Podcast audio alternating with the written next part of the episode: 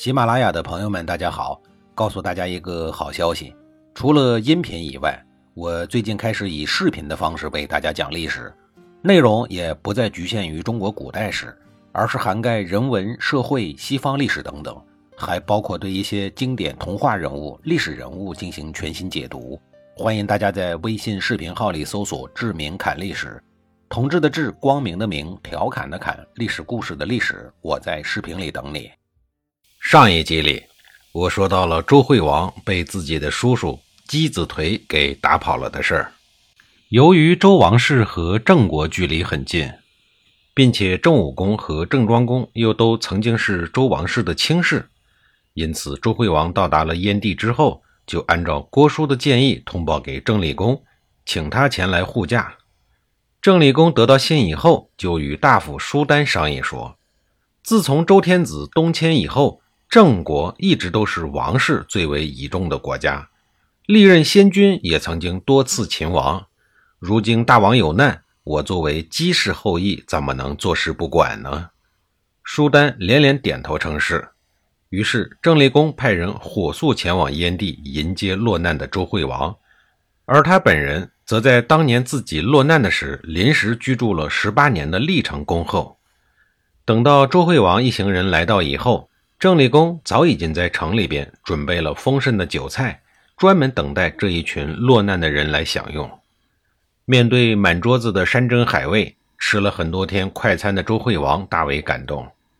周惠王和郑立公分君臣落座以后，郑立公开口说：“这个地方曾经是臣的复国之地，城防建制十分的牢固，大王您就安心的住下。”如今姬子颓以下犯上，我先派人给他送个信儿，规劝他回头示爱。如果他执意不听，我再以武力讨伐。周惠王听完以后说道：“那这一件天大的事儿，就全仰仗爱卿了。”酒宴之后，郑立公便写信给姬子颓，劝他退位。而姬子颓此时已经在归国大夫等人的拥护之下，成为了天子。收到了郑立公的信以后，姬子颓询问归国大夫该如何处理。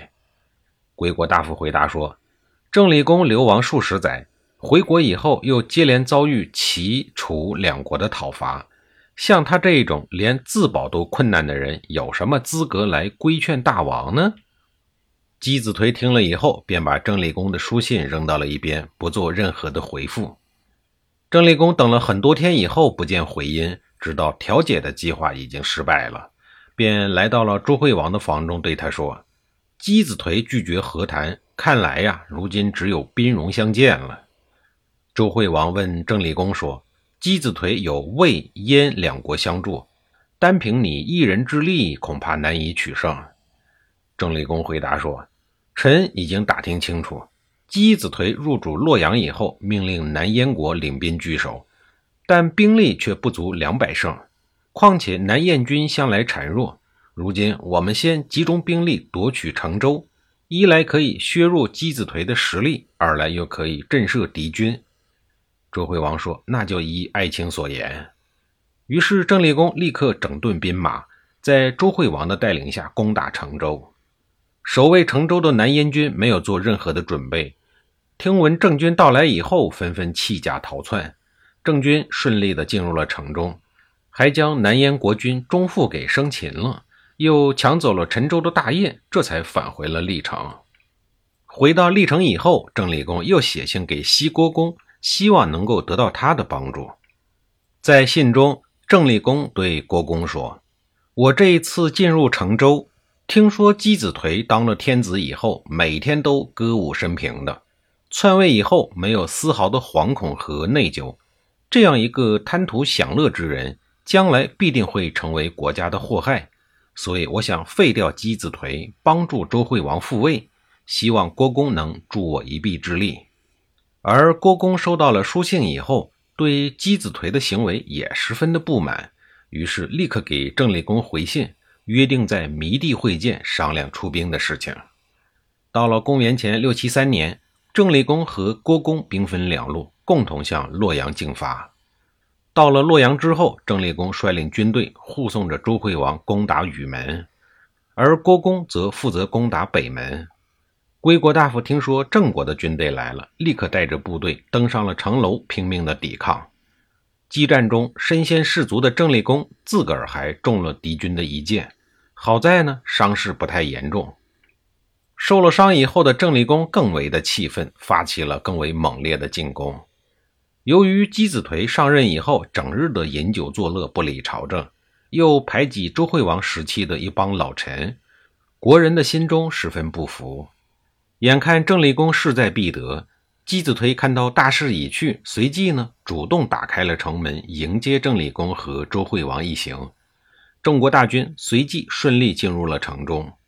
归国大夫眼见事儿败，只能拔剑自杀。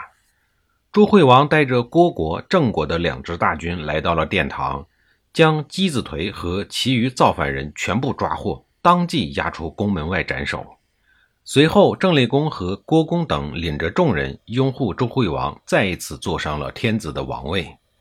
周惠王复位以后，为了奖励郑立公和郭公两个人的功劳，大笔一挥，将虎牢关东八百里之地赐给了郑国，又将九泉之地赏赐给郭公。不过，脑子的封赏以后，与之对应的是周王室的土地势力范围进一步的缩小。郑立功得到赏赐以后，大为的欣喜。为了表达自己的谢意，便在宫门外大摆酒宴，为周惠王庆贺，并花费巨资找来国中最好的官吏、乐师为周惠王助兴。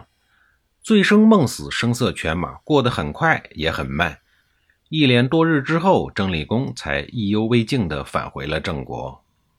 距离洛阳不远的元国国君元庄公听说了这件事以后。就对身边的人说：“郑立功当初玩命的指责姬子颓贪图享乐，而他自己如今呢，也是有样学样。看来郑立功的好日子也不会太长久了。”元庄公的感叹很有前瞻性，为此啊，《左传》对他的话做了记载。记载说：“郑伯孝游，其义将有救。”后来这一句话慢慢演变成“郑伯孝游”。再然后就演变成流传至今的著名成语“以儆效尤”，意思是说用处理一个坏人或者是一件坏事的办法，来警告那些打算学做坏事的家伙们。以上所讲的就是春秋历史上著名的五大夫之乱的典故，也被称之为子颓之乱。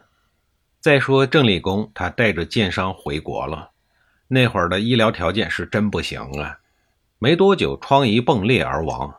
他的命运最终没能逃出元庄公的预测。郑立功复国在位仅仅六年，前三年忙着清算，后三年忙着秦王，以至于把自己的老命儿给搭上了。平心而论，在春秋的君主当中，郑立功的政治才华还是可圈可点的，甚至可以比肩春秋五霸。他重新继位短短六年的时间，便带领郑国拨乱反正。也就是清算，又带领着郑国走上了复兴的康庄大道，在周王室的内斗中捞取了巨大的土地资本和政治资本，这都是他儿子未来能安稳的在国君位置上一坐就是四五十年的前置基础。然而啊，天下英雄终究敌不过死神的召唤。郑立功死了以后，他的儿子公子杰于公元前六七二年继位为君，是为郑文公。郑文公自从上任以后，就面临着和他父亲同样的问题，那就是不得不在齐、楚两个大国之间艰难地做出选择，以确保郑国的安稳。就在郑国左右为难的时候，这时候齐国站出来了，要为刚刚遭受奇耻大辱的周惠王复仇。强大的齐国人出来了，当初帮助姬子颓造反的魏国还能好受吗？不把你折腾的骨断筋折，他能罢休吗？下一集里，我再给您讲一讲喜欢玩鸟的卫懿公怎么面对来犯军队比本国人口还要多的齐国大军。